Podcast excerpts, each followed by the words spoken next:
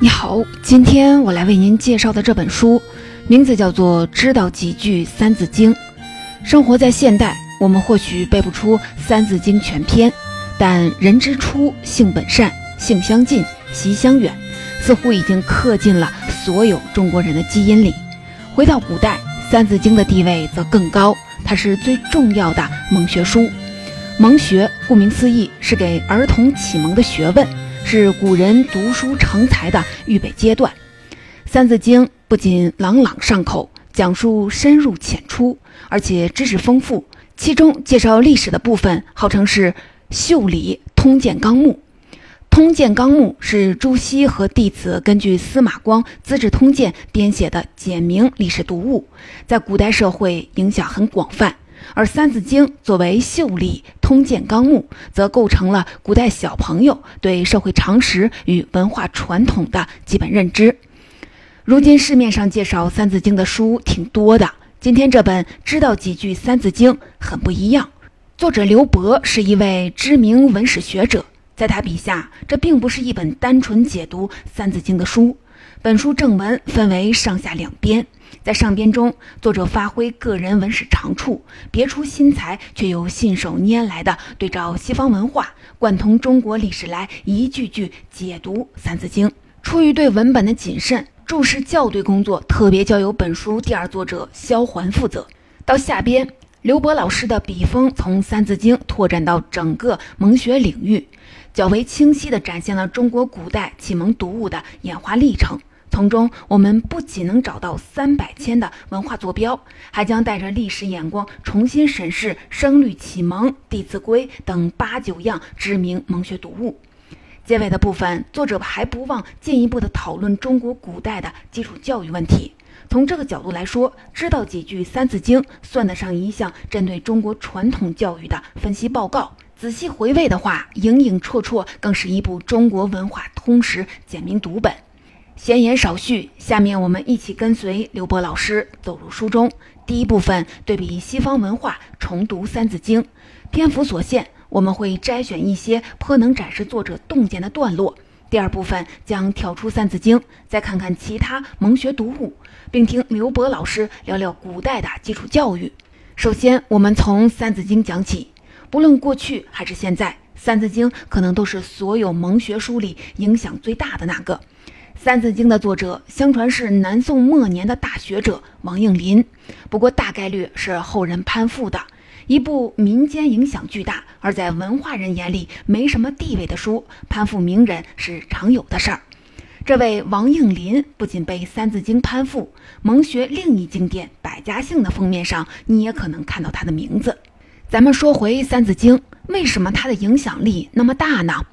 刘波老师提到，《三字经》的好就好在它不是某个名学者、大权威宏观设计的，而是从实际教学经验里扎扎实实生长出来的书。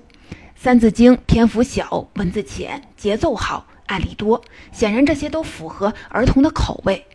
说它篇幅小，《三字经》版本虽多，但都是一千字出头的篇幅；说它文字浅，《三字经》虽然一千多字，但多为常用字。对八岁以下儿童来说恰到好处。说它节奏好，《三字经》顾名思义，三字一句，朗朗上口。虽不见得有文采，但文从字顺。除了声音的节奏外，《三字经》在内容上也节奏分明。全篇四部分，第一部分讲学习的必要性，第二部分讲学习的内容，第三部分讲学习应有的态度，第四部分讲学习的意义。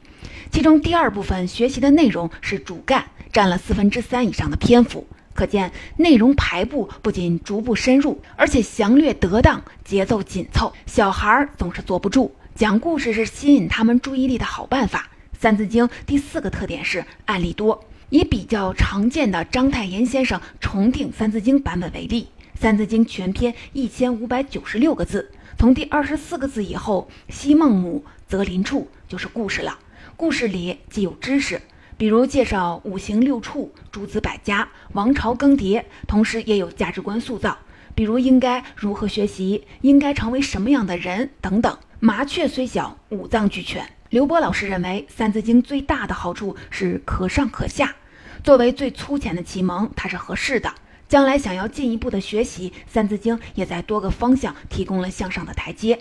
简要介绍了《三字经》背景信息，接下来我们得看看，针对这部耳熟能详的文本，刘波老师能从中解读出什么有趣的内容呢？《三字经》的第一句是“人之初，性本善”，刘波老师对这句解释就让人眼前一亮。“人之初，性本善”是从儒家主流价值观性善论的角度来谈人性。孟子主张人性本善，他认为人人都有恻隐之心、羞恶之心、辞让之心、是非之心，分别作为仁、义、礼、智的开端，这便是孟子的四端主张。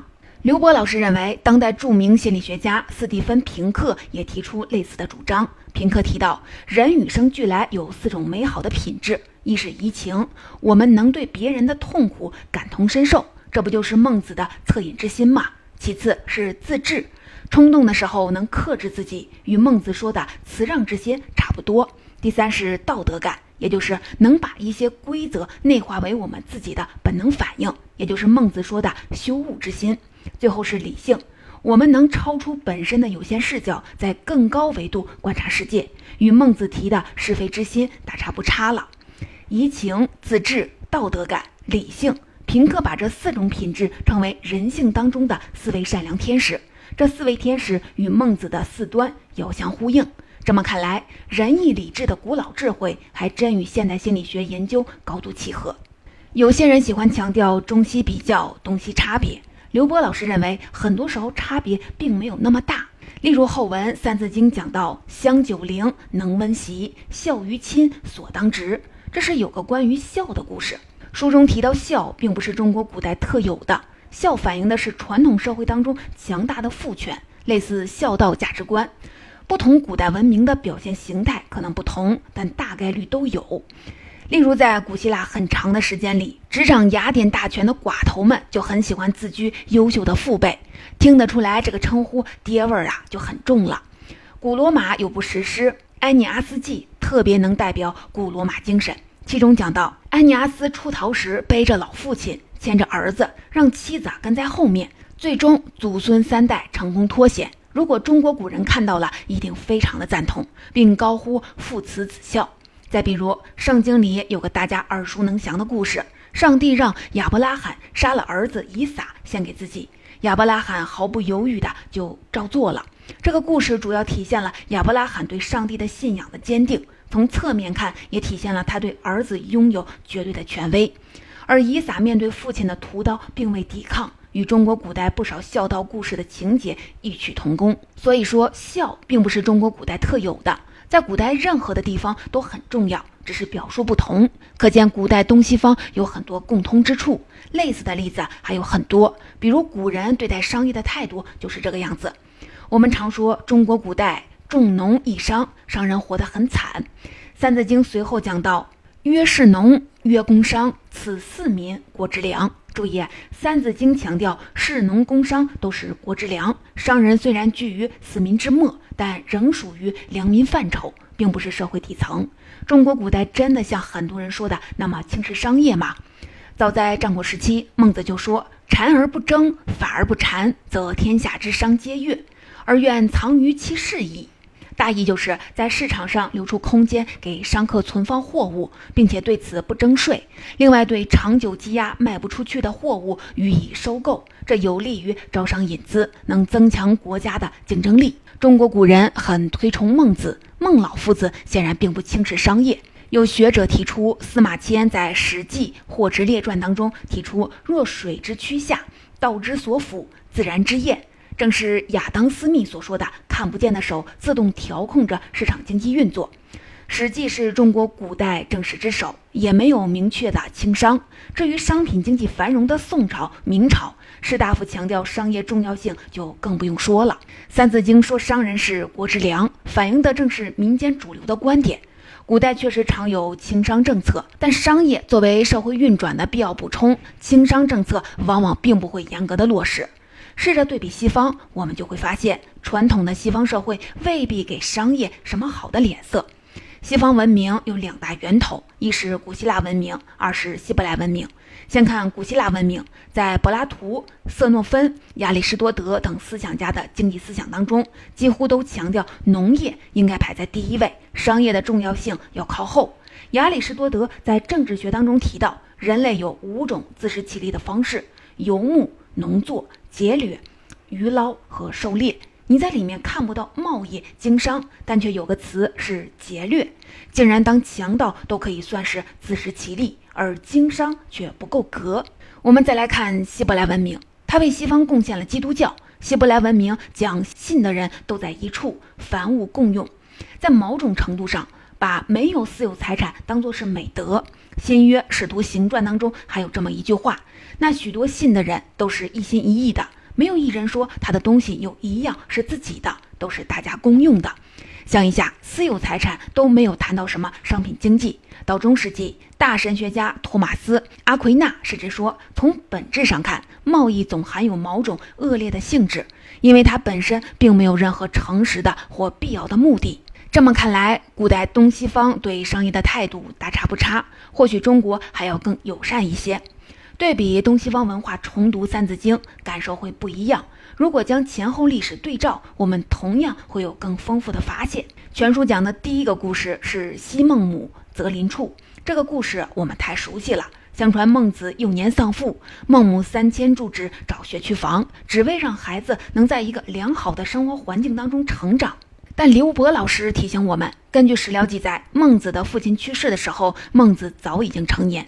孟母三迁的故事大概率是假的。对于这件事情，古人不太可能全被蒙在鼓里。只不过《三字经》是宋代以后流行的，那时科举掀起了读书热潮，教育变得格外重要。而孟母三迁讲了一位妇女含辛茹苦拉扯孩子成才的故事，实在太感人、太励志了。古人挺喜欢的，也便不再追究什么了。我们再看一句：“约代华，松横横，此五岳山之名。”这是在介绍五岳。其实五岳并不是随便凑的几座名山，五岳系统关系着古代统治者的正统性。古代皇帝贵为天子，代上天掌管天下，因此他所在的都城必须要居于天下之中，被五岳所环绕。其中华山、嵩山、泰山三者的地位无可撼动。西岳华山附近有长安城，中岳嵩山附近有洛阳城，东岳泰山是经济文化发达的齐鲁大地上最雄伟的山，所以这三座大山的地位早在秦汉时期就逐步确立了。相较而言，南岳和北岳的问题直到明清时期才定下来。咱们中国古代版图的成长有个特点，由于东有大海，西有高原，东西向扩张到秦汉时期就基本上完成了。之后逐渐的放缓，因此东西向的华山、嵩山、泰山成名较早，而统治者对南北向的控制力刚开始啊比较弱，文化滋养也有限，一度很难在南北方找到能与华山、泰山媲美的名山。最初的南岳指的可是霍山，也就是今天安徽西南的天柱山。但随着古代统治者对全国南北方的控制力增强，南岳就向南移动了。隋文帝杨坚统一天下后，看到了湘江之滨的衡山，于是下诏把地理位置更南的衡山定为了南岳。原来的霍山由最高级的岳被降格为次一级的名山。我们再来看北岳，北岳衡山最初并不在山西大同，而是在河北保定的曲阳。但金元明清时期，北京作为都城，而北京在保定以北。换句话说，皇帝竟然住在北岳以北，不在五岳系统内部。天子如果祭祀北岳，需要向南走，这实在是有点尴尬。于是啊，从金代开始，人们就讨论有必要调整一下五岳系统。最终在清朝顺治年间，皇帝下诏以后，要祭祀山西浑源县的衡山，河北保定因此痛失了北岳。三字经介绍完五岳，紧接着便是古九州，今改制称行省二十二。这说的是行政区划，元代之后的地方区划是行省，但在更早以前是九州。九州是怎么来的呢？相传大禹治水，走过了非常多的地方，他把走过的土地划分成了九块，这就是九州。我们提到大禹治水，常认为就是在纯粹的治理洪水，这样的理解是有偏差的。禹其实是建立了一套覆盖黄河、长江流域精华地区的内河的运输网。一条条河流就像是一条条的血脉，使得生活在这片土地上的人们彼此相连，因此成为华夏民族大一统传统的坚实基础。放眼全世界的古代文明，再找不出第二个了。由于时间关系，《三字经》的具体内容我们就说到这里。下面我们就跟随作者跳出《三字经》，看看古代的蒙学世界。人们常用“三百千”即《三字经》《百家姓》《千字文》来指代蒙学。严格说，这是明代以后的事情。那最初人们拿什么来启蒙小朋友呢？时间回到两千多年前的秦朝，咱都听说过书同文，习惯的理解就是字面上的统一文字，有时引申为全民的普及教育。其实，书同文的背后是秦始皇面临的一个现实难题。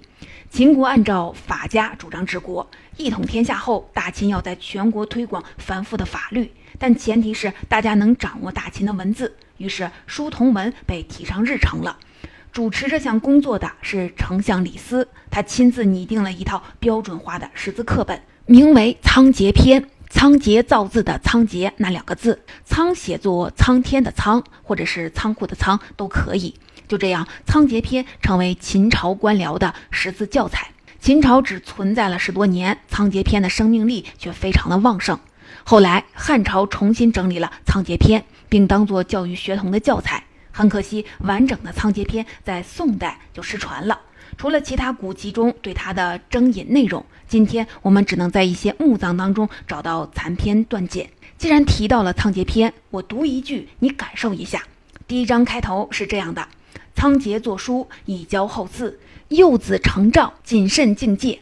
四字一句，基本押韵。无论是对秦朝的官员，还是汉代的小朋友，都比较友善。”两汉长达四百多年，不少大文豪像司马相如、班固编了多本的识字书，但都没传下来。唯一完整保存的是急救篇，急是快速，救是就做、就任的救，意思就是达成。急救篇翻译成现代汉语就是速成书，听起来啊就很实用。确实如我们所料，急救篇一诞生就大受欢迎，甚至不到半个世纪就传播到了边疆地区。全书编成三部分。一是姓氏名字，每三个字一句；二是器符百物，每七个字一句；三是文学法理，介绍儒家经典、官僚制度和行政运作，也是七个字一句。结尾还有一段抒情的文字，每四字一句，表达对国家繁荣和人民幸福的向往。总之啊，这是一部汉代社会文化的小百科。急救篇虽然长期流行，但到唐代影响力逐渐的下降，因为科举兴起了，很多学童读书的目标是参加科举考试，而急救篇主要反映汉代情况过时了。更关键的是，唐代科考很看重文采，急救篇就是一句句的顺口溜，跟文风典雅的千字文相比，暗淡了不少。不过啊，急救篇并没有失传，因为它的书法史上的地位很高。中国书法分楷、行、草、隶，急救篇在草书形成发展上功勋卓著。急救篇的作者是汉元帝时期的一位宦官，名为史游。据说史游的书法很有特色，他打破汉代隶书的规矩，只保存字的梗概，笔法纵任奔逸，复俗急救，竟创造了一种新的书体。也就是草书，因为急救篇是分章的，又名急救章，所以书法界就把这种草书叫做章草。尽管这个故事的真实性存疑，但不妨碍许多名人竞相的陵墓急救篇，其中既有王羲之、赵孟頫这样的大书法家，当然也少不了热心肠的乾隆皇帝来凑热闹。在唐代基础教育中取代急救篇的就是刚才提到的《千字文》，作者是南朝时期的周兴嗣。当时流行一种文字游戏，用一千个不重复的汉字连缀成完整的诗文，《千字文》就是在这个背景下诞生的。但它的诞生难度要更大。相传梁武帝先让人找了一千个王羲之的字，让周兴嗣排列组合成文章，一字不许多，一字不能少。周兴嗣实在是才思惊人，一个通宵就排好了。当然了，代价也很大，一夜头发全熬白了。因此，千字文又叫白首文。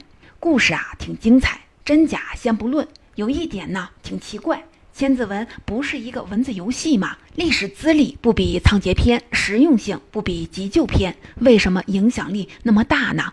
刘波老师提到了三个原因：第一，千字文水平不低，天地玄黄，宇宙洪荒，日月盈仄，陈述列张，读起来啊就很有文采。除了水平不差，千字文还占了先发优势。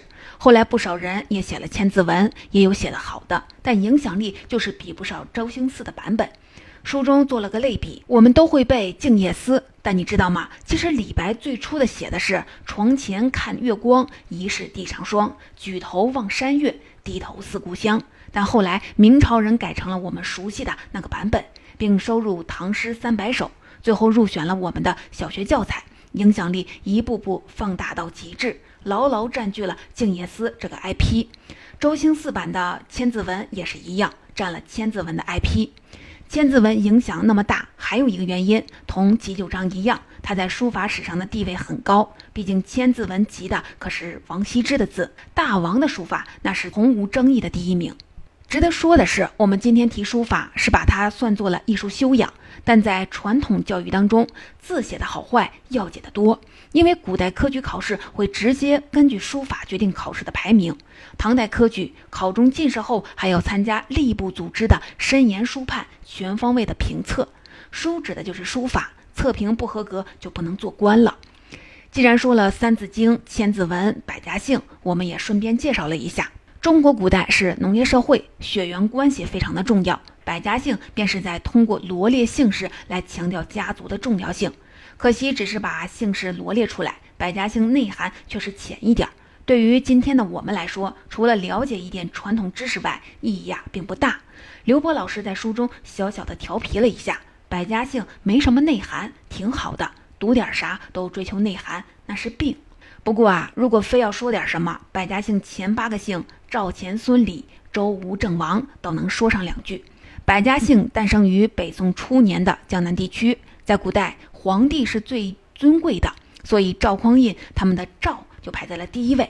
北宋之前是五代十国，江南当地的割据政权是吴越国，建立者叫钱镠，钱镠祖孙三代统治江南，对当地影响很大，所以百家姓当中的钱排在第二。第五到第八位是周吴郑王，是钱镠妃子们的姓氏。另外，第三位孙，这是末代吴越王钱俶的正妃的姓氏。第四位李，这是吴越国的邻居南唐国主李景、李煜他们家的姓氏。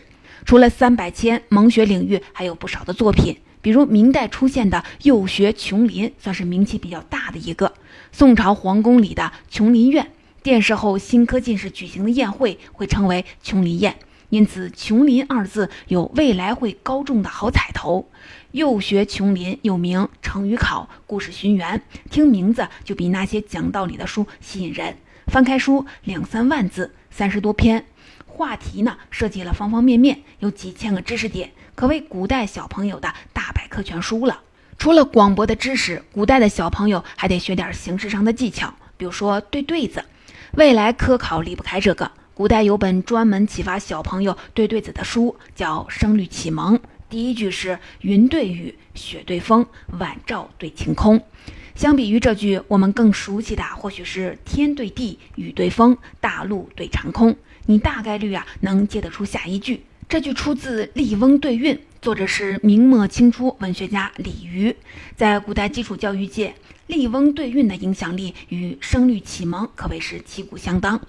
关于古代蒙学，还有一部分被人提起，这就是《弟子规》，它也是如今争议最大的一部。《三字经》与它相比，内容丰富，是不错的广见闻的教材。百家姓强调家族源流，虽然单调，但不会给小朋友带来什么压力。千字文在增加识字量和练习书法方面无出其右。明清时期常将三百千当作蒙学读物的代称，却没有包括《弟子规》，这其实是长期教学实践后自然形成的合理的组合。《弟子规》全篇都在讲规矩，没什么实质性的内容。即使从讲规矩的角度来说，它的缺陷也十分的明显，太僵化了，只讲服从，没有追求。《弟子规》的作者李毓秀只是个秀才。一生别无成就。刘波老师认为，李毓秀写的《弟子规》也许本来是写给弟子们看的，但后来人们发现，拿《弟子规》给那些小时候缺乏教育、命运已经定型的成年人看更加合适。儒家讲礼为有之治，行为无之设。对无知的人，只能采用简单粗暴的办法；针对古代教育文化水平低下的群体，《弟子规》确实能达到降低管理成本、提高管理效率的目的。从这个角度来说，咱们。倒是不得不承认，《弟子规》还挺有用的。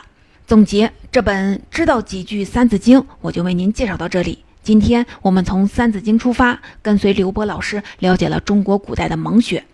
蒙学是古人对儿童的启蒙教育，从中我们感受到了中国人重视文化教育的浓厚的基因。然而，教育问题从来不只是教育问题，教育必然受社会影响，社会发生了变化，教育一定要跟着变。